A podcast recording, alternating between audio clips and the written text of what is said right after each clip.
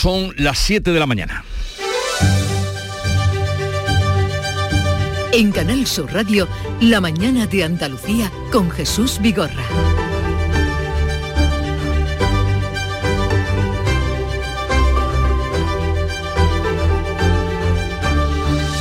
Buenos días queridos oyentes, es miércoles 28 de septiembre y el Parlamento andaluz convalidará hoy el decreto de rebaja fiscal mientras otras comunidades se apuntan también a la rebaja de impuestos. La sorpresa ha saltado de la mano del socialista Chimo Puig que en la comunidad valenciana ha anunciado una rebaja del IRPF en el tramo autonómico para rentas inferiores a 60.000 euros. La respuesta por parte del gobierno la ha dado la ministra portavoz Isabel Rodríguez. Todos tenemos que hacer un discurso responsable porque cada vez que hablamos de reducir la política fiscal, de lo que estamos hablando es de reducir ingresos que después vamos a necesitar en forma de más maestros, más sanitarios, ayudas a las personas desfavorecidas. Y los taxistas andaluces anuncian más movilizaciones a partir de esta tarde porque no están satisfechos con el decreto de la Junta que regulará la actividad de los VTC que entrará en vigor el próximo sábado 1 de octubre. La norma finalmente solo excluye dos de sus demandas, la precontratación con un tiempo de 15 minutos y la eliminación de licencias estatales de vehículos de transporte con conductor, los VTC, que lamentan que les impongan 52 días de descanso al año. La consejera de Fomento, Marifran Carazo, intervendrá hoy en el Parlamento andaluz para defender su decreto. Las medidas de este nuevo decreto ley ayudan a mantener y a consolidar el servicio del taxi que cuenta con el respeto y con el arraigo social en toda Andalucía. De Economía, la Junta aprueba el proyecto de ley de economía circular que apuesta por la reutilización y el reciclaje y el Consejo de Ministros aprueba hacer compatible cobrar el ingreso mínimo vital con trabajar y percibir un salario. Y en la crónica internacional, todas las miradas y todos los temores también están en las fugas en los gasoductos Nord Stream que forman una mancha de burbujas en el mar Báltico de un kilómetro de diámetro. La Comisión abrirá una investigación y garantiza la respuesta más contundente mientras crece la hipótesis del sabotaje, aunque nadie se atreve a señalar directamente a Rusia. La última en pronunciarse ha sido Magdalena Andersson, que es la primera ministra sueca en funciones.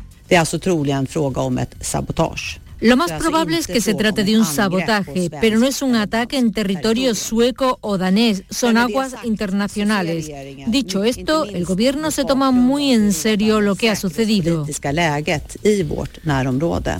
El último miércoles de septiembre, que es este que hoy vivimos, se presenta despejado y con pocos cambios en las temperaturas. Los vientos soplan hoy de componente oeste, flojos en el interior, con rachas fuertes y ocasionalmente muy fuertes en las zonas del litoral mediterráneo.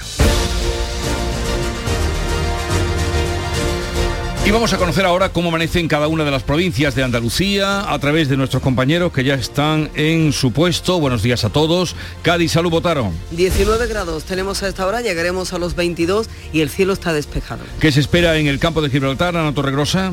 Aquí esperamos una máxima de 25 grados, a esta hora tenemos 21, cielo despejado. ¿Cómo viene el día por Jerez, Pablo Cosano? Pues ahora mismo el termómetro está marcando 16 grados, el cielo está limpio y la máxima que se espera en Jerez es de 25. ¿Y por Huelva, Sonia Vela? Cielos también prácticamente despejados por aquí. A esta hora en la capital tenemos 15 grados, alcanzaremos hoy los 29. ¿Qué día era en Córdoba, Miguel Vallecillo? Pues se espera, que, se espera que totalmente soleado, con una máxima de 31. De momento hay 16. 31 en Córdoba y Sevilla, Pilar González. Sevilla espera una máxima de 30 grados, ahora tenemos 16 en la capital y cielo despejado. En Málaga, María Ibáñez, ¿cómo amanece? Pues despejado también con 19 grados y esperamos una máxima de 31. ¿Cómo viene el día por Jaén, Alfonso Miranda? Ahora mismo despejado, continuará al mediodía despejado, por la tarde despejado, 26 grados de máxima en la capital. O sea, despejado todo el día. Te veo fino. Granada, en Carra Maldonado. Pues aquí también despejado, 11 grados ahora, previsión de llegar a 27, eh, aviso amarillo esta tarde, borracha fuerte de viento en la costa. ¿Y por el este o, o, la zona más al este de Andalucía, Almería, María Jesús Recio, cómo viene el día? Aquí también viene despejado, 18 grados, 28 de máxima. Te veo fina, María Jesús. bueno, Alfonso está bien.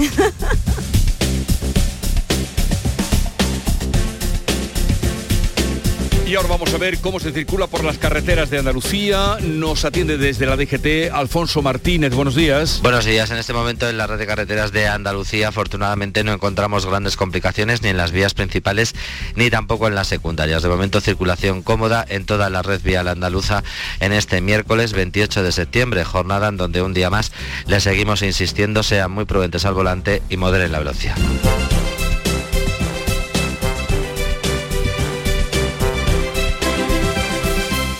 Siete, cinco minutos de la mañana. En Vitalden queremos saber qué hay detrás de tu sonrisa, porque si vienes a nuestras clínicas hay un 20% de descuento en ortodoncia, pero para nuestros pacientes hay mucho más. La confianza de traer a mis hijos a la misma clínica a la que llevo viniendo toda la vida. La seguridad de que mi ortodoncia esté supervisada por grandes profesionales certificados. Ahora financia 24 meses. Pide citar en 900 101 001 y ven a Vitaldent.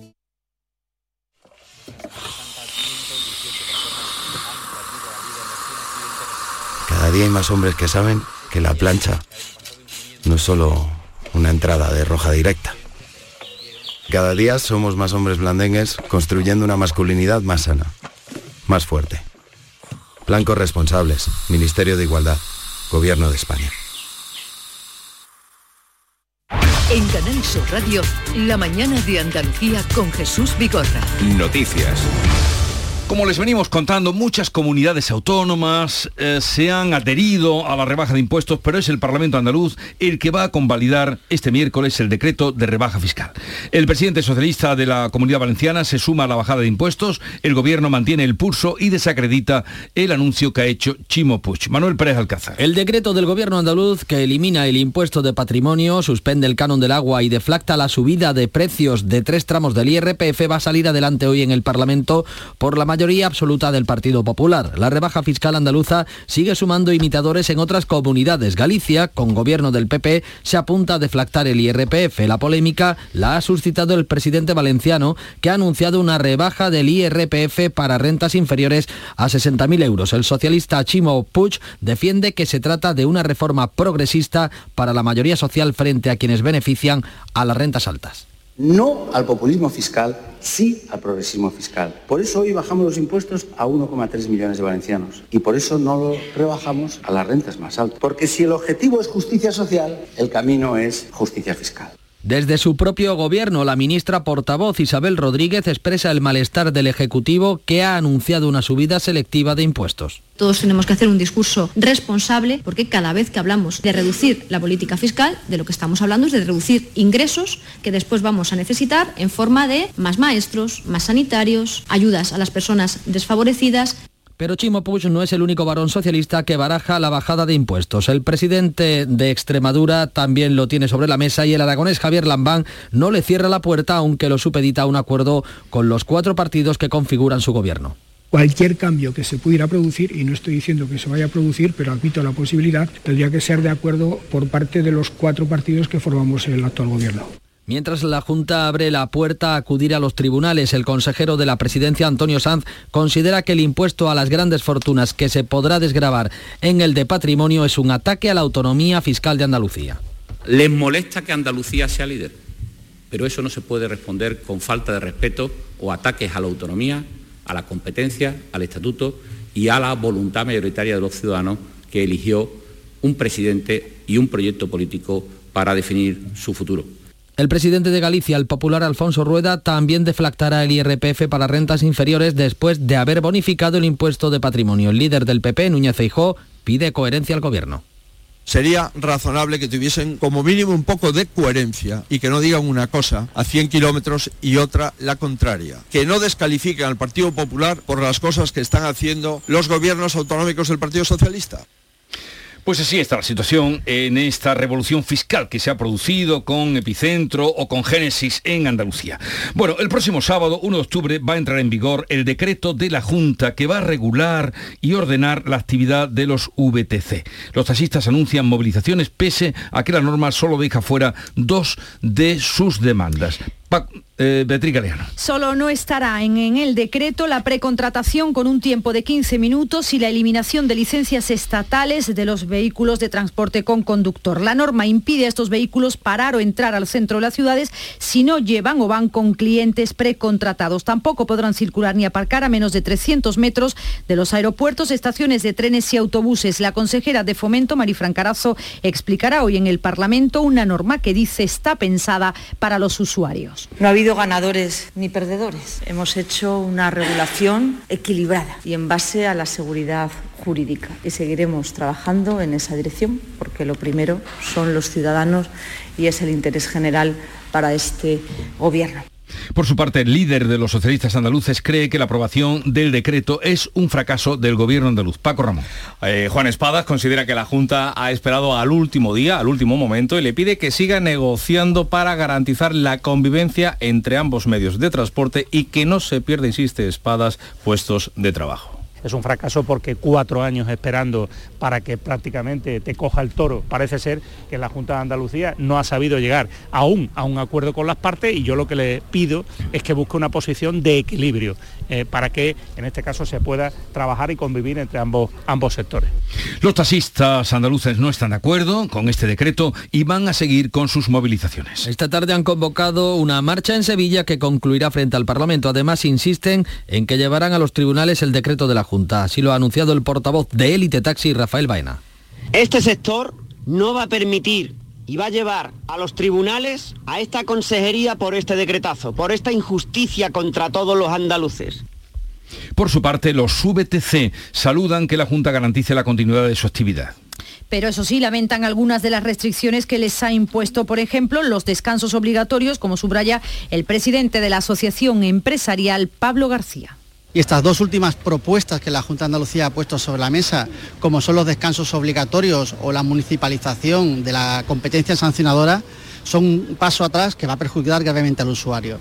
Además del decreto de los VTC, el gobierno andaluz daba luz verde este martes a la ley de economía circular que se quedó pendiente en la pasada legislatura por el adelanto electoral. La ley apuesta por el incentivo más que por las sanciones y pretende cambiar el modelo productivo para acabar con el usar y tirar y apostar en su defecto por la reutilización y el reciclaje. El consejero de Sostenibilidad, Ramón Fernández Pacheco, asegura que esta ley va a generar empleo. La ley de la triple sostenibilidad la sostenibilidad ambiental, la de la sostenibilidad económica también, buscando reutilizar los recursos en los diferentes ciclos productivos para reducir los gastos de producción.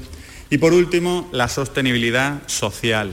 Por cierto que Fernández Pacheco será a partir de ahora también el portavoz del Ejecutivo de Juanma Moreno. Y a las 9 estará en la mañana de Andalucía.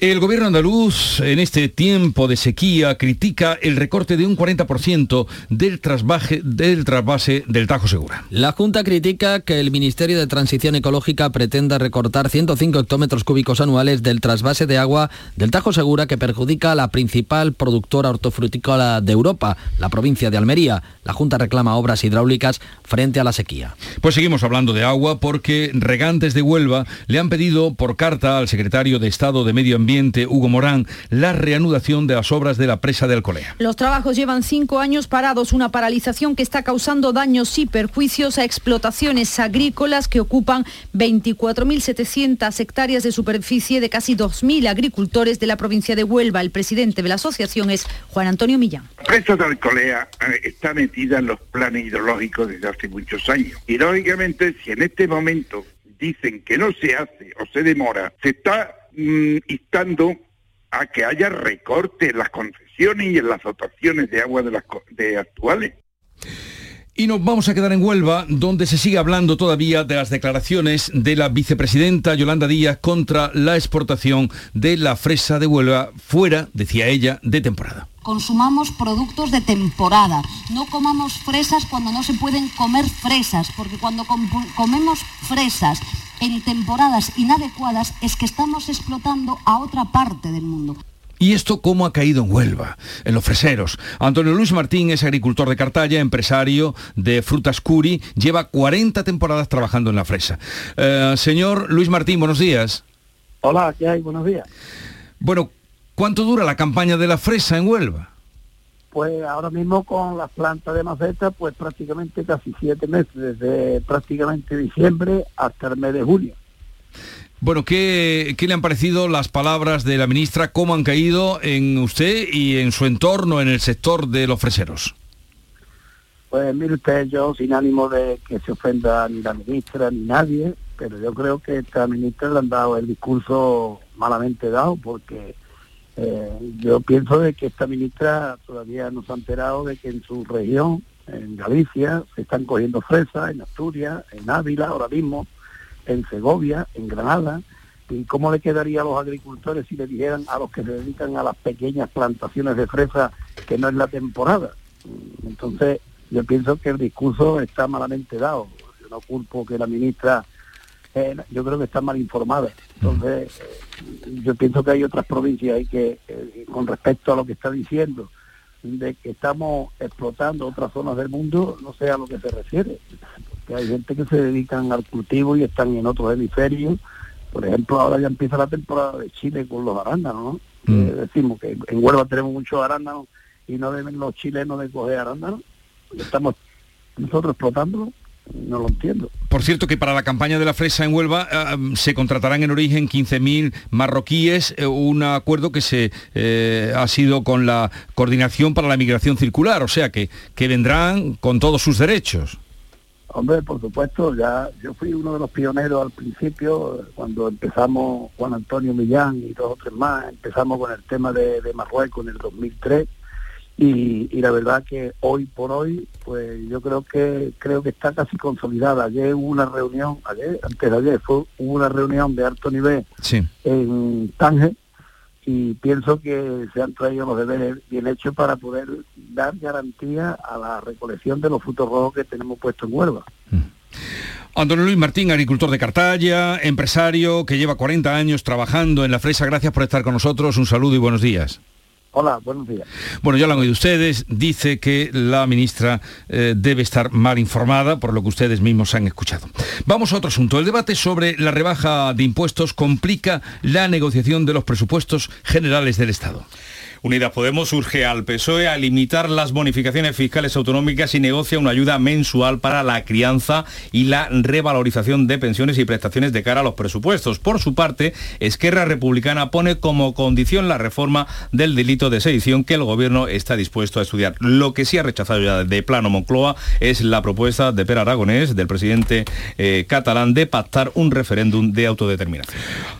En el Consejo de Ministros de ayer ha salido que el Gobierno hace compatible cobrar el ingreso mínimo vital con trabajar y percibir un salario. El incentivo aprobado por el Gobierno central pretende estimular la búsqueda de un empleo entre quienes disfrutan la prestación. La medida estará en vigor un año a partir del próximo mes de enero y según los cálculos del Ministerio de Seguridad Social va a beneficiar alrededor de 100.000 familias. La subida de los tipos de interés, que ustedes saben que un día y otro se vienen anunciando, deja a 350.000 familias con créditos e hipotecas en una situación crítica. Los precios de la cesta de la compra, además, han aumentado más del 15%, una subida histórica, la mayor en 34 años. El 96% de los productos se ha encarecido según la Organización de Consumidores y Usuarios. El Banco de España estima que la subida de tipos ha disparado el número de familias de renta baja con créditos o hipotecas a interés variable y con rentas más bajas en situación crítica. En el Mirador de Andalucía, el delegado de la OCU, José Coutinho, afirma que el estudio muestra que no hay pactos para la que hay que no hay pactos para la subida de precios porque hay márgenes de ahorro importante en función de la cadena en la que compremos. Lo que arroja son unos márgenes de ahorro bastante importantes, ¿no? La, media estatal que eh, se ha visto reducida respecto al año anterior ha, bajado de los 1.000 euros que podemos llegar a ahorrarnos en función de la cadena comercial que escojamos para hacer nuestras compras. El comisario de Justicia de la Comisión Europea, Didier Reinders, llega hoy a Madrid para elevar la presión sobre el Gobierno y el Partido Popular e intentar desbloquear la renovación del Consejo General del Poder Judicial, que ya saben ustedes lleva caducado cuatro años. Pues esa visita de tres días va a incluir contactos políticos para desencallar las negociaciones, pero también reuniones con asociaciones de jueces e instituciones judiciales. La renovación del Poder Judicial es una prioridad desde hace años para Bruselas, que también considera urgente que inmediatamente después se reforme el sistema de designación de los vocales, de modo que sean elegidos en su mayoría por los propios jueces en línea con los estándares europeos. Y precisamente hoy el rey, el jefe del Estado, Felipe VI, recibe en audiencia al ESMES. El abogado de José Antonio Griñán, es presidente de la Junta, ha presentado un incidente de nulidad contra la sentencia del Supremo que confirmó su condena a seis años de prisión por el caso de los SERE. La defensa de Griñán aumenta, argumenta una posible lesión de la presunción de, de inocencia porque la sentencia se anunció en dos fechas. En julio se comunicó el fallo y el texto completo se publicó en septiembre. Solicita anular la sentencia o una moderación de la pena además de la suspensión de la resolución judicial. Tras el incidente de nulidad, a Griñán solo le queda ya el recurso al Constitucional o el indulto para esquivar la cárcel. Crisis del gas. La mancha blanca de burbujas que deja en el mar Báltico una de las tres fugas de los gasoductos Nord Stream tiene un kilómetro de diámetro. La hipótesis del sabotaje cobra fuerza, casi imposible que se produzcan tres fugas simultáneas a 75 kilómetros de distancia. La presidenta de la Comisión Europea, Ursula von der Leyen, ha garantizado esta noche la respuesta más eh, contundente posible contra los responsables de sabotear las infraestructuras comunitarias. Se abrirá una investigación, ha escrito en Twitter. La mañana de Andalucía. ¿Te imaginas que vuelves a descubrir el sol? Repsol y Movistar se han unido para hacerlo realidad con Solar 360, una nueva forma de entender la energía solar de autoconsumo. Te acompañamos en la instalación y mantenimiento de tus paneles solares para que controles tu consumo y empieces a ahorrar. Pide tu presupuesto en solar360.es. Solar 360, la energía solar pensada para ti. Ah, esta tarde iré a tomar algo con una hormiga. Cuando escuchas cosas como esta, algo falla. Si piensas que tal vez deberías revisar tu audición, ven a Ural Centros Auditivos y nuestros expertos te asesorarán sobre la tecnología que mejor se adapta a ti para que sigas conectado a tu vida. Pide tu revisión auditiva gratuita llamando al 929 3078. Aural, conéctate a tu vida. Con lo más destacado de la prensa nacional e internacional ya está aquí Paco Reyero. Buenos días, Paco. Aquí estoy, Jesús. aquí estoy, aquí te esperamos. 7 y 21 minutos. Buenos días. Muchos titulares, mucha información en la prensa sobre la polémica fiscal de las autonomías, también las regiones del PSOE y el propio gobierno de Pedro Sánchez. En la vanguardia encontramos que el presidente de la comunidad valenciana, Chimo Puig, rebaja el IRPF y rompe con la estrategia del gobierno. La ministra de Hacienda que critica la medida que califica Montero de dumping fiscal. ABC que titula Enfado en el gobierno con Puig por su anuncio unilateral de bajar impuestos, rompe el discurso de la Moncloa y se desdice tras pedir a Sánchez que penalizará a las regiones que bajan o que van a bajar o que quieren bajar tributos. El país añade que cuatro autonomías socialistas también estudian una rebaja similar, Navarra y Canarias, que apuestan por reducir el IRPF, mientras que en Aragón y Extremadura también lo estudian. El mundo que las comunidades autónomas del PSOE desarbolan la estrategia fiscal de Pedro Sánchez y el español que el presidente está siendo empujado por sus varones a rebajar el IRPF a la clase media. Y en el diario.es, otro enfoque, los agujeros del impuesto de sociedades hunden la recaudación mientras los beneficios de las empresas crecen. Ya ves que hay eh, marejada fiscal de rebaja de impuestos de cara a las elecciones autonómicas que ya están no en lontananza, sino en cercanía. cercanía son ocho meses, Paco, cada día vamos... Para mí sí, para mí sí, y para los políticos todavía más. Bueno, en Cataluña el presidente eh, de allí, el presidente catalán, eh, Per Aragonés, vuelve a las andadas y plantea en medio de toda esta marejada que nos contaba Paco, un acuerdo para un referéndum pactado al estilo de Canadá. La fotografía de portada en ABC es para el líder del Ejecutivo catalán en el Parlamento, Aragonés, que propone a la Moncloa ese referéndum a la canadiense, pero en la vanguardia leemos que el Ejecutivo desoye su iniciativa y subraya que RC lo que ha hecho ha sido dejar atrás la unilateralidad. Cada uno interpreta el movimiento eh, según entiende que es positivo para su estrategia. ABC también incluye en su portada que el líder de Esquerra condiciona su apoyo a los presupuestos generales del Estado, a los que se les garantice que ninguna de las personas eh, pendientes de juicio por el 1 de octubre puedan ser encarceladas. Esas son las peticiones o las exigencias de Esquerra. Entrevista con Gabriel Rufián en El Mundo, el portavoz de RC en el Congreso, con algunas declaraciones que pueden servir para el debate, para la tertulia, destacadas en portada del Mundo, por ejemplo, en el 1 de octubre, dice Rufián, no fuimos capaces de calibrar adecuadamente la fuerza del Estado.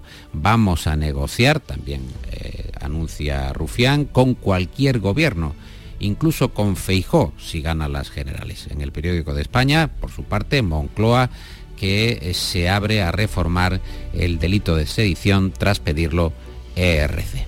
Y en ABC encontramos que la cesta de la compra, bueno, viene en todos los periódicos, sube más del 15% en un año, una subida histórica. Sí, es verdad, a veces lo lleva destacado en portada, pero está en numerosas cabeceras del día. Es la mayor alza de los últimos 34 años y los incrementos de algunos alimentos superan ya el 100%. El mundo habla de que los hogares en riesgo por el alza de tipo se duplican en solo tres meses y en el país el asunto principal es que el gobierno planea subir un 3,5% el sueldo de los funcionarios. El Ministerio de Hacienda busca un acuerdo a varios años para repartir el impacto de la inflación y abre la puerta a reducir la semana laboral a 35 horas. El confidencial incluye un observatorio electoral, por lo que tú hablabas de la cercanía que sondea la intención de voto es verdad, ese sondeo que indica que el PP tendría un 31,1% de intención de voto, el PSOE un 25%, Vox un 16,9% y Unidas Podemos un 10,1%. Eh, caen las opciones de izquierdas, suben las de derechas. El Confidencial titula este sondeo considerando que hay un pinchazo en el plan electoral del Ejecutivo porque el PSOE eh, no recupera ni un punto en dos meses. En ese digital, en el Confidencial, también encontramos que el Partido Popular ofrece un pacto al PSOE para abolir la prostitución ante la división que hay eh, en la izquierda sobre, sobre este asunto, sobre esta reforma. Vamos ya con Nuria Gaciño. Muy buenos días. Buenos días.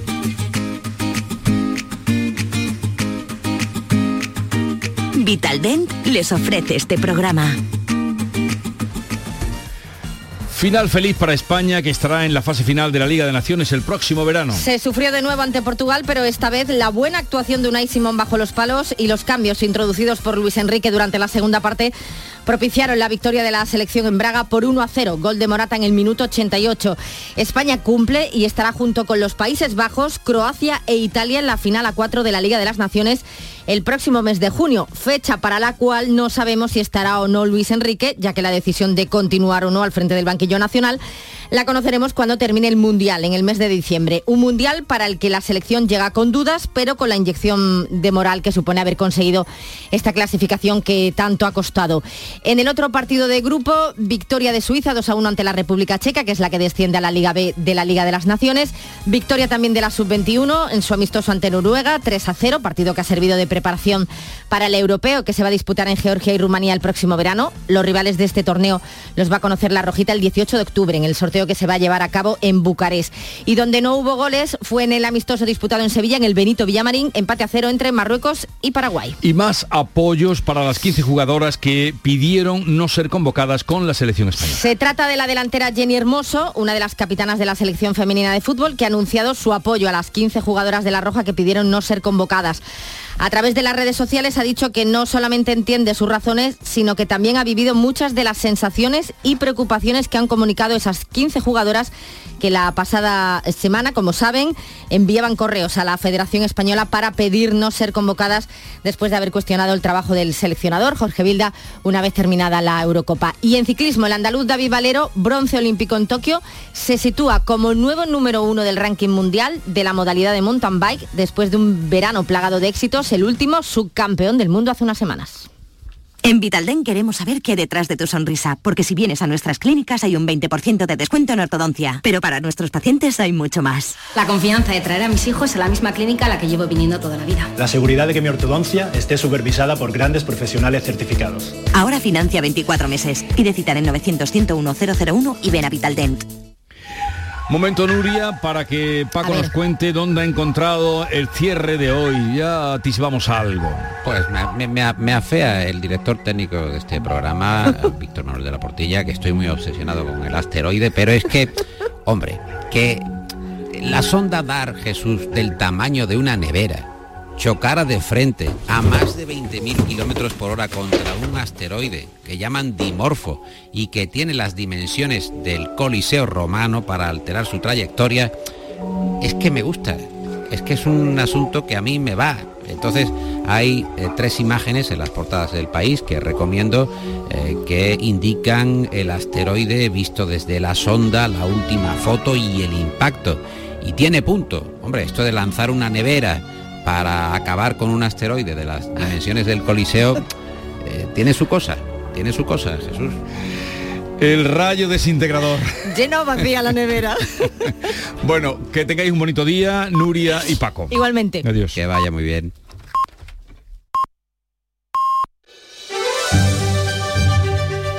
En Canal Sur Radio, La mañana de Andalucía con Jesús Vigorra. Son las siete y media de la mañana, acaban de sonar las señales horarias y a esta hora hacemos lo propio que es dar cuenta de las noticias del día en titulares con Beatriz Galeano. El Parlamento andaluz va a convalidar este miércoles el decreto de rebaja fiscal. La rebaja fiscal andaluza sigue sumando imitadores en otras comunidades. Galicia, con gobierno del Partido Popular, se apunta a deflactar el IRPF. El presidente socialista de la comunidad valenciana también se suma a la bajada de impuestos. El próximo sábado 1 de octubre entrará en vigor el decreto de la Junta que va a regular y ordenar la actividad de los VTC. Los taxistas anuncian que llevarán la norma a los tribunales y retoman esta tarde sus movilizaciones a pesar de que la norma solo deja fuera dos de sus demandas, la precontratación con un tiempo de 15 minutos y la eliminación de licencias estatales de VTC. La Junta de Andalucía aprueba el proyecto de ley de economía circular. El gobierno andaluz critica que el Ministerio de Transición Ecológica recorte un 40% el trasvase de agua del Tajo Segura a Almería. Son 105 hectómetros cúbicos cada año. El gobierno hace compatible cobrar el ingreso mínimo vital con trabajar y percibir un salario. La medida aprobada por el Consejo de Ministros estará en vigor un año a partir del próximo mes de enero. Según los cálculos del Ministerio de la Seguridad Social, va a beneficiar alrededor de 100.000 familias. La fuga en el gasoducto Nord Stream forma ya una mancha de burbujas en el mar Báltico de un kilómetro de diámetro. La comisión abrirá una investigación y garantiza la respuesta más contundente mientras crece la hipótesis del sabotaje. En Rusia, además, ultima el recuento tras los referendos para la anexión de los territorios ucranianos ocupados. Y recordemos ahora la previsión del tiempo para hoy. Hoy tendremos cielos poco nubosos o despejados en Andalucía, las temperaturas no cambian, está activo el aviso amarillo por fenómenos costeros en Granada y Málaga desde las 2 de la tarde y desde las 8 en Almería. Los termómetros van a llegar a los 25 grados en Cádiz, 26 será la máxima en Jaén, 28 grados habrá en Almería, Granada y Huelva y se alcanzarán los 31 en Córdoba, Málaga y Sevilla. 7.32 minutos de la mañana, enseguida estamos con las claves económicas del día. ¿Aún no eres miembro del Club de los Seguros? En Cajamar ya somos muchos los que además de estar tranquilos, disfrutamos de pagar nuestros seguros mes a mes. Entra en nuestra web gcc.es barra club y conoce los detalles del Club de los Seguros. Consulta las bases en grupo cooperativo cajamar.es barra aseguradoras. Cajamar, distintos desde siempre. Asegurarte en Montepío es muy diferente a hacerlo en otras compañías. Es como formar parte de una gran familia que lleva cuidando de los suyos más de 100 años. Descubre nuestras soluciones en salud, decesos, jurídico, retirada de carnet y mucho más, siempre a los mejores precios. Visita montepíoconductores.com. Montepío lo tiene cubierto. Las claves económicas con Paco Bocero. Paco, buenos días. Hola Paco. Buenos, Buenos días, días. buenos días. Buenos días. Mañana de miércoles, eh, ¿qué claves tenemos para hoy? Pues mira, nos vamos a ir con algunos datos que vamos a conocer dentro de un rato y van a ser eh, importantes y, y algunos otros con curiosidades. Mira, por ejemplo, el INE va a publicar Sí. las nuevas cifras sobre el mercado hipotecario correspondientes a julio, que en teoría habrían seguido manteniendo el pulso antes del posible punto de inflexión de agosto y septiembre a tenor de los adelantos de los números provisionales. Eh, vamos a echar un vistazo a algunos de ellos de cualquier forma para hacer una idea más precisa. Así al término de junio se inscribieron en los registros de la propiedad 42.767 hipotecas, un 12% más que en junio del año pasado, y con un importe medio la hipoteca de 147.539 euros. Y la mayor parte de ellas a tipo de interés fijo, la tendencia muy acusada que se ha reflejado muy intensamente en los últimos 18 meses. De hecho, desde enero de 2021, más de la mitad de las hipotecas sobre vivienda firmadas en nuestro país han sido a tipo fijo y en los seis primeros meses de este año ya han alcanzado el 79% del total. El dato contrasta con 2014, cuando comenzó la recuperación del mercado inmobiliario tras la crisis de 2008. Entonces, los tipos oficiales estaban a 0,05 puntos en ese inicio de proceso de tipo cero negativo y la mayor parte de las hipotecas se contrataban a tipo variable, un 64%, por lo que ves que el cambio ha sido muy relevante. El cambio ha sido de la noche al día, es decir, un cambio total. Oye, y dentro de lo general, ¿hay algún perfil de quienes suscriben una hipoteca? Sí, mira, hay un curioso estudio de Fotocasa que lo vamos a citar. Ese perfil de quienes suscriben una hipoteca en los primeros seis meses de este año han sido personas con una edad media de 39 años, de los cuales el 56% son mujeres y el 44% han sido hombres. El 85% la han suscrito como vivienda habitual, el 11% a segunda residencia a su destino y curiosamente, y siempre según este estudio, solo un 2% de los compradores de estos seis primeros meses han destinado la vivienda a inversión. Y otra curiosidad es que el estado civil de los compradores sí que ha experimentado cambios notorios entre el año pasado y este, porque se han reducido los compradores casados o en pareja en favor de los solteros, que alcanzan el 26%. Datos de análisis económico y también, como han podido comprobar, sociológico. Bueno, ¿qué más tienes para hoy? Pues mira, ya que hablamos de datos, veamos por ejemplo la última foto fija de las pensiones para hacernos una idea. Según los datos oficiales conocidos ayer, la nómina mensual de las prestaciones contributivas a la seguridad social fue de 10.867 millones de euros en septiembre, un 6,2% más que en septiembre del año pasado. De ese dinero, 7.831 fueron a las pensiones de jubilación y los 1.833 restantes a las de viudedad.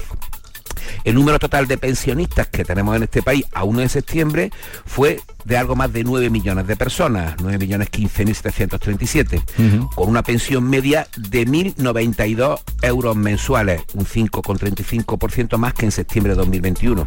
Eso sí, la pensión media de jubilación es de 1.257 y la de viudedad de 780. En cuanto a la cuantía media de la nueva alta de jubilación, ya en septiembre la pensión media es de 1.427 euros. Por cierto, la Seguridad Social destacaba ayer que el gasto en pensiones ya está prácticamente en el 12% del Producto Interior Bruto. datos desde luego muy significativos. Hoy va el día de datos, ¿eh? datos sobre el tema de pensiones. pensiones que están en algunos casos, bueno, las medias que tú nos has dado están muy por encima de los sueldos que se están pagando sueldos que están pagando en los primeros trabajos, ¿eh? Exactamente, bueno, son datos, en primer lugar son todos oficiales, son datos también de tipo medio, con lo cual habría que desarrollar por territorios, por, pero efectivamente eh, son datos, son datos muy reveladores. Oye, eh, me gustaría mm, que mm, explicaras a nuestros oyentes, porque aquí nos gusta hacer didáctica, una palabra que se está utilizando mucho, deflactar, deflactación desde que el presidente de la Junta anunció la rebaja y la deflactación eh, que iba a hacer en el impuesto a la renta. ¿Qué es deflactar? Vamos a ver, vamos a explicar, es muy sencillo, deflactar el IRPF, el impuesto de la renta, es adaptarlo a la subida de la inflación.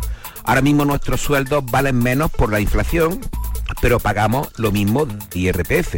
Y el IRPF sabes que es un impuesto progresivo, paga más quien más renta tiene y lo hace según unos tramos. Pues bien, se trata de adaptar esos tramos a la inflación, a lo que ha subido la inflación, modificarlo en base a esa subida. ¿Por qué? Para que cuando llegue la hora de pagarlo el año que viene, si no se han adaptado y además no han subido los salarios o las pensiones, resulta que vamos a estar pagando de más y entonces si no se reduce la parte de ese impuesto a esos tramos de IRPF en función de la inflación, de lo que ha subido la inflación, pagaremos más. Y es lo que nos está pasando ahora mismo. Así que deflactar el IRPF significa adaptarlo a la subida de la inflación y que nuestros sueldos no pierdan ese valor adquisitivo y además paguemos más impuestos eh, sin poder hacer otra cosa. Muchas gracias por la explicación, ya están ustedes enterados. Hasta mañana Paco, un saludo, que tengas un bonito día. Igualmente, hasta mañana. Enseguida vamos con otras noticias de Andalucía. pipas Reyes son las pipas de siempre. Ahora encontrarás tus pipas Reyes más grandes, con más aroma, con más sabor y más duraderas. Tradición e innovación para traerte tus mejores pipas Reyes. Las del paquete rojo, tus pipas de siempre. En Canal Sur Radio, por tu salud, responde siempre a tus dudas. Hoy dedicamos el programa a las cataratas y cómo la operación cada vez más precisa y más segura puede mejorar incluso algunos otros problemas de visión. Todas tus preguntas esta tarde con la doctora Margarita Cabanás en directo. Envíanos tus consultas desde ya en una nota de voz al 616-135-135. Por tu salud, desde las 6 de la tarde con Enrique Jesús Moreno. Más Andalucía, más Canal Sur Radio.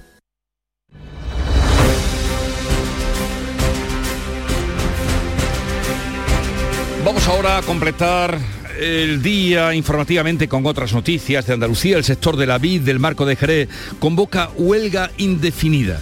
Las negociaciones entre sindicatos y patronal se han interrumpido al no haber acuerdo en la negociación del convenio. Cuéntanos, Pablo Cosano. Hola, buenos días. Tras casi ocho horas de reunión, los representantes de los trabajadores y de las bodegas del Marco no llegaron a un acuerdo en la subida de sueldos, un 4%, más un ajuste con el IPC, como piden los sindicatos, para paliar la pérdida de poder adquisitivo. Es el principal escollo en esta negociación y que eleva indefinida la huelga convocada en principio hasta el viernes. 1.500 trabajadores de 55 centros de producción de todo el Marco están afectados. Antonio Montoro, portavoz de UGT. Vamos de un cerca sin avenencia, sin acuerdo, con lo que continuamos con, con la huelga. No solo continuamos con la huelga, sino que mañana convocaremos la huelga indefinida una vez que se cumplan los plazos establecidos por la ley. Eh, no cabe hablar de números, no cabe hablar de conceptos, no cabe hablar de nada. Eh, ante esta situación pues nos hemos abocado a lo que acabo de comentar, que es la huelga indefinida. Los sindicatos calculan que el seguimiento de la huelga está siendo del 95%. Huelga indefinida, pues, en, en Jerez, en el marco de la VID y la Plataforma Nacional en Defensa del Transporte ha desconvocado los paros que mantenía en el puerto de Algeciras. Así comenzaba la semana. En un comunicado explicaban anoche que habían alcanzado un acuerdo con empresarios del puerto algecireño que ha dado lugar a esa desconvocación la plataforma emplaza hoy para ofrecer más explicaciones sobre el acuerdo. Ana Torregrosa pues unos paros que se habían convocado con carácter indefinido, pero que esta noche, después de dos días de movilizaciones, como dices, han quedado desconvocados. Gerardo Landaluz es el presidente de la Autoridad Portuaria Bahía de Algeciras. Desde la Autoridad Portuaria valoramos muy positivamente la desconvocatoria del paro promovido por plataforma y que tenía el objetivo de bloquear la actividad del puerto. Durante los dos días que ha durado esta convocatoria, la actividad del puerto ha continuado con fluidez. Gerardo Landaluce ha agradecido el papel mediador jugado por la Asociación de Transportistas de Contenedores del Campo de Gibraltar, que no apoyaba estos paros de la plataforma. El sector agrícola cordobés se muestra descontento y desconcertado por la prohibición de la quema de rastrojos contemplada en la Ley Nacional de Residuos. Hasta ahora la limitación estaba acotada solo al verano para evitar incendios forestales. Miguel Vallecillo, cuéntanos. Los empresarios agrarios se sienten perjudicados por no poder quemar ya pastos de forma permanente, tampoco en invierno. Asaja Córdoba cree que la nueva ley publicada en abril se ha hecho sin consenso, carece de rigor científico eh, o técnico y supone un nuevo ataque al campo. Así lo ve Rafael Navas, secretario general de Asaja en Córdoba. Una ley de imposible aplicación porque hay muchas zonas, sobre todo los olivares en pendiente, olivares de sierra o las zonas forestales, en la cual va a ser imposible sacar esa masa forestal si no se quema. ¿Qué va a ocasionar en, este caso? Pues mayor abandono en algunas zonas porque los costes se van a disparar y en las zonas forestales, incluso en zonas agrícolas con limitación a zonas forestales, mayor riesgo de incendio. Ecologistas en Acción piden al Parlamento Europeo que inste al gobierno español a cumplir con la normativa vigente en materia de contaminación radioactiva en palomares o que incoe un expediente sancionador por incumplimiento. María Jesús Recio. Ecologistas en Acción ha denunciado ante el Parlamento Europeo la localización de cinco nuevas zonas de contaminación radiológica que están fuera de la zona del vallado de seguridad. Así lo ha explicado el abogado de Ecologistas en Acción, José Ignacio Domínguez. Y entonces hemos presentado una queja al Parlamento Europeo para que eh, obligue al gobierno español a vallar estas zonas que están fuera de la zona vallada. En total hemos detectado cinco, aunque es posible que haya más. Hablan de peligro de contaminación externa e interna para los ciudadanos y un lastre económico para la zona. El Ayuntamiento de Málaga decreta luto por el asesinato de Débora. Es la novena víctima mortal por violencia de género que se ha producido en Andalucía en lo que llevamos de año. María Ibáñez. El Ayuntamiento de Málaga ha declarado dos días de luto oficial por la muerte de Débora, de 39 años, víctima de violencia machista el pasado mes de marzo en la ciudad y cuyo cuerpo fue hallado este fin de semana enterrado bajo hormigón en un polígono industrial. El luto comenzó ayer a las 3 de la tarde. Las banderas ondean ya a media asta en memoria de Débora. El caso ha sido confirmado por la delegación delegación del Gobierno contra la violencia de género y sería el noveno en Andalucía, el segundo en nuestra provincia en lo que va de año. El juzgado decretó el ingreso en prisión del marido de Débora, que confesó haber estrangulado a la mujer y llevó a los agentes hasta el cuerpo de Débora, con la que estaba casado y tenía dos hijas. A partir de las 9 de la mañana vamos a hablar con Ramón Fernández Pacheco es consejero de sostenibilidad, medio ambiente, economía azul, pero flamante portavoz del gobierno desde ayer y estará con nosotros a partir de las 9 de la mañana. Y antes, a las ocho y media, antes de las 8, hablaremos con los regantes de Almería que están de uñas por eh, haber acotado, haber eh, cortado el trasvase del Tajo que venía para Murcia y también para Almería. Son las 7.45 minutos, 8 menos cuarto, tiempo para la información local. En la mañana de Andalucía de Canal Sur Radio, las noticias de Sevilla. Con Pilar González. Hola, buenos días. Los taxistas vuelven a manifestarse esta tarde en Sevilla en contra del decreto que regula los VTC, a pesar de que la nueva norma prohibirá que estos vehículos circulen vacíos o estacionen por zonas concurridas como el centro, Nervión, hospitales o estadios de fútbol. Esto en una ciudad que tendrá toldos en los puentes. El ayuntamiento ha encargado ya el estudio para sus diseños. Enseguida se lo contamos. Antes nos ocupamos del estado de las carreteras. A esta hora un accidente en el puente Juan Carlos I mantiene cortado el carril izquierdo en sentido del puente del Centenario. Hay dos kilómetros de retenciones. Además hay cinco kilómetros en la entrada a Sevilla por la autovía de Huelva. En el interior de la ciudad el tráfico es intenso en las entradas a la capital y el tiempo sin grandes cambios. Tenemos el cielo prácticamente despejado y las temperaturas se mantienen. Está previsto alcanzar 37 grados en Lebrija, 28 en Morón, 29 en Écija y 30 en Sevilla. A esta hora 16 grados en la capital. Queremos seguir dándole alas a tu negocio. Por eso, en Caja Rural del Sur trabajamos día a día para que tu negocio no tenga fronteras. Ponemos a tu disposición expertos en negocio internacional que te darán respuesta inmediata, siempre que lo necesites. Caja Rural del Sur. Formamos parte de ti. Las noticias que más te interesan las tienes siempre en Canal Sur Mediodía Sevilla.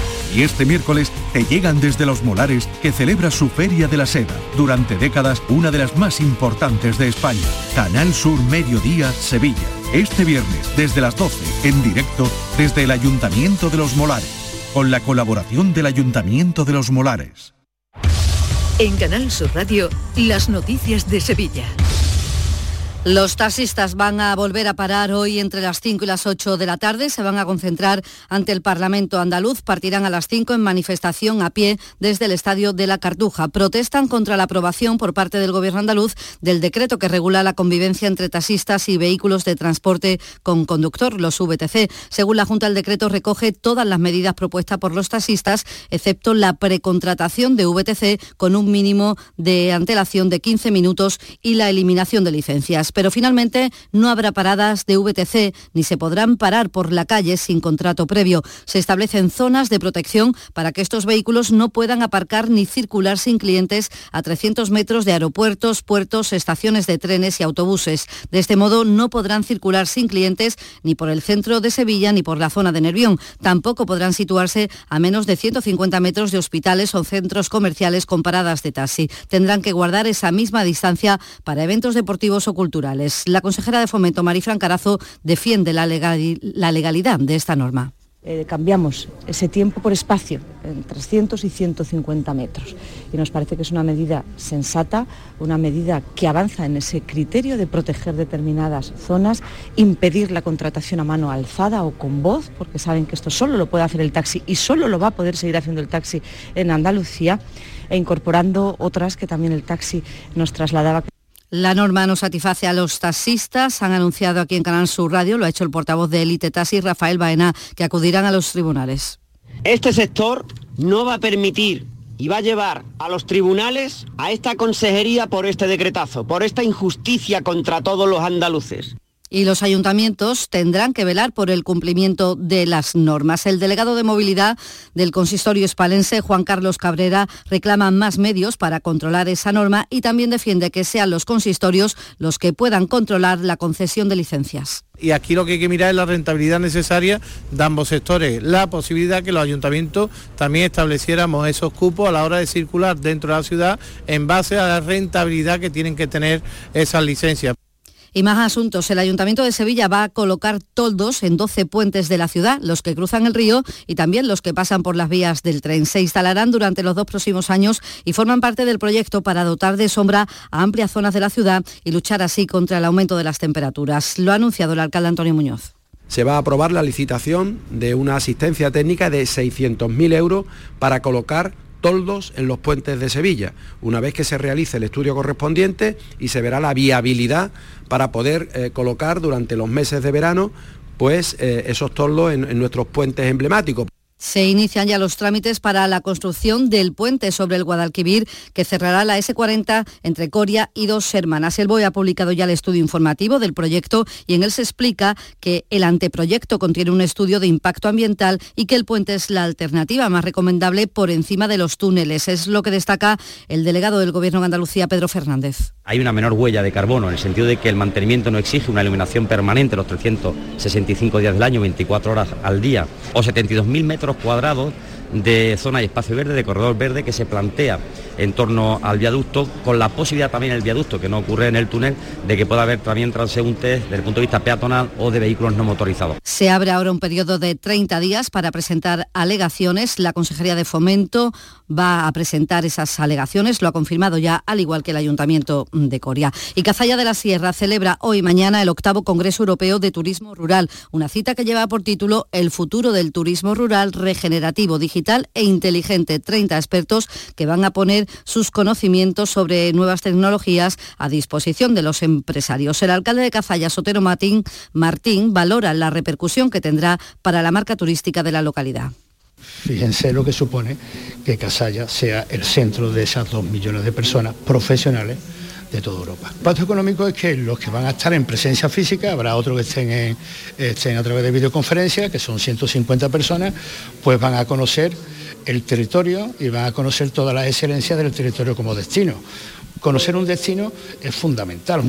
Y a las 9 de la mañana el presidente de la Junta de Andalucía, Juanma Moreno, inaugura oficialmente la cumbre de la Asociación Internacional de Parques Científicos que se celebra en el Parque Científico y Tecnológico de la Cartuja. Reúne a 500 expertos de más de 70 países. 7 de la mañana y 52. Bienvenidos a Sacaba. Mil metros de electrodomésticos con primeras marcas. Grupos Whirlpool, Bosch y Electrolux. Frigoríficos, lavadoras, hornos, vitros. ¿Quieres más? Aires acondicionados, aspiradoras, pequeños electrodomésticos. Y financiamos en 12 o 20 meses sin intereses solo tú y Sacaba. Tu tienda de electrodomésticos en el Polígono Store en calle nivel 23. Ven a ver nuestra exposición y sus 25 años de experiencia. Sacaba.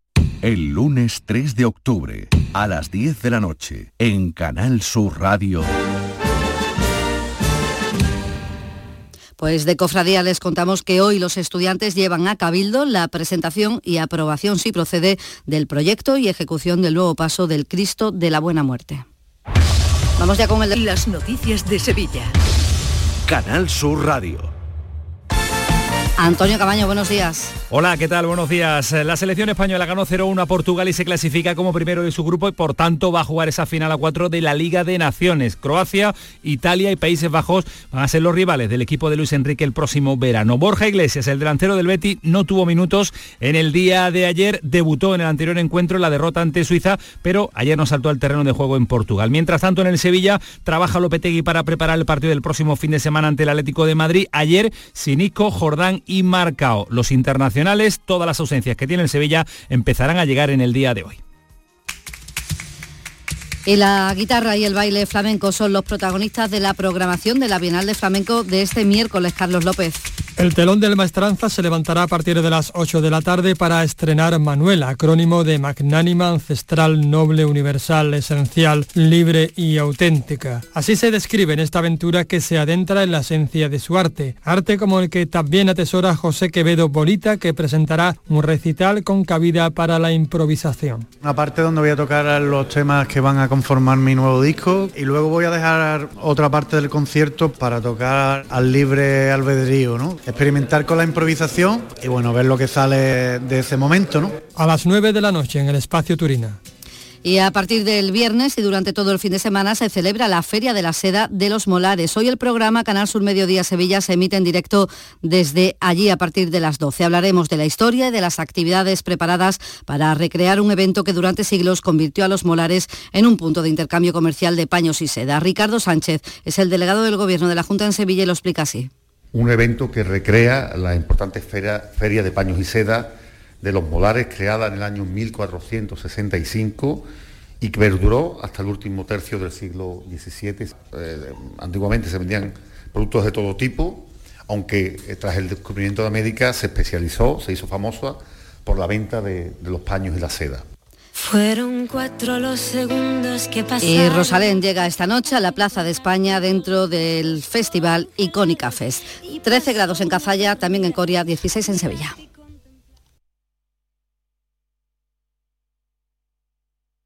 Escuchas La mañana de Andalucía con Jesús Vigorra, Canal Sur Radio.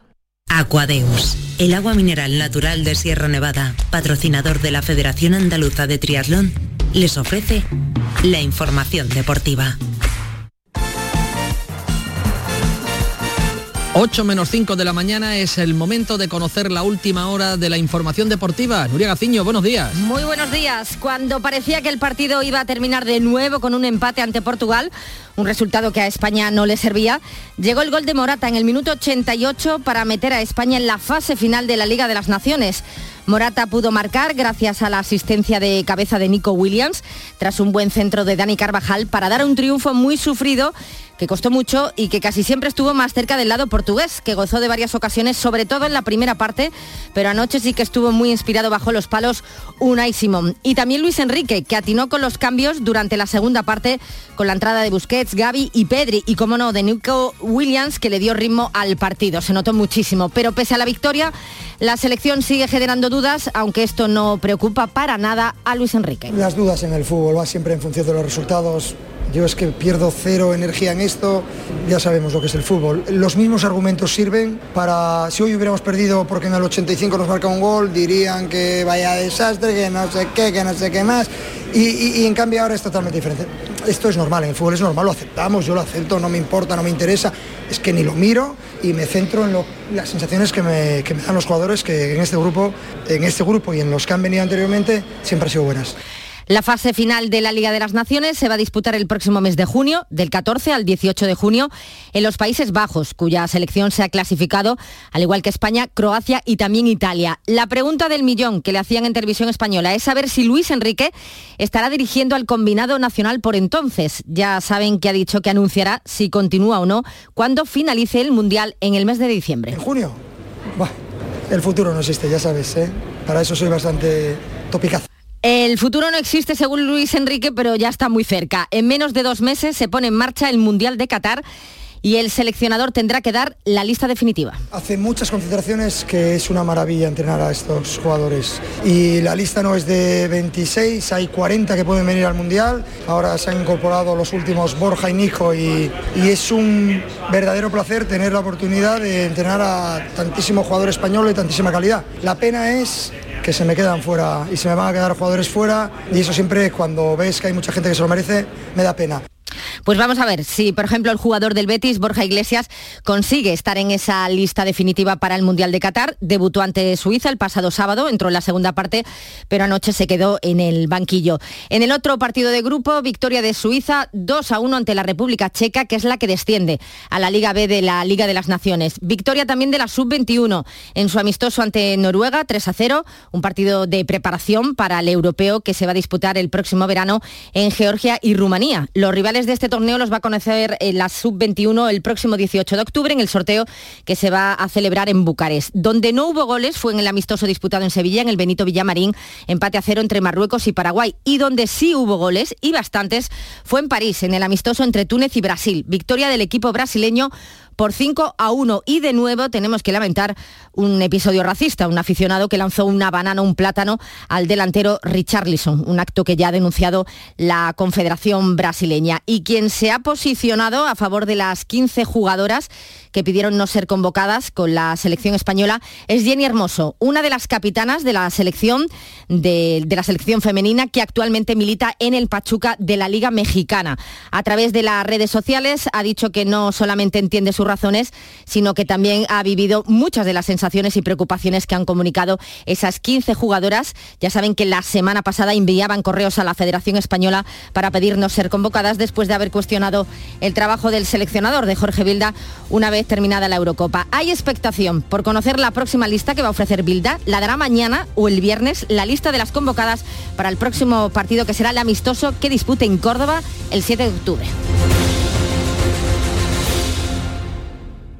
Aquadeus, ahora más cerca de ti, procedente del manantial Sierra Nevada, un agua excepcional en sabor, de mineralización débil que nace en tu región. Aquadeus Sierra Nevada es ideal para hidratar a toda la familia y no olvides tirar tu botella al contenedor amarillo. Aquadeus, fuente de vida, ahora también en Andalucía.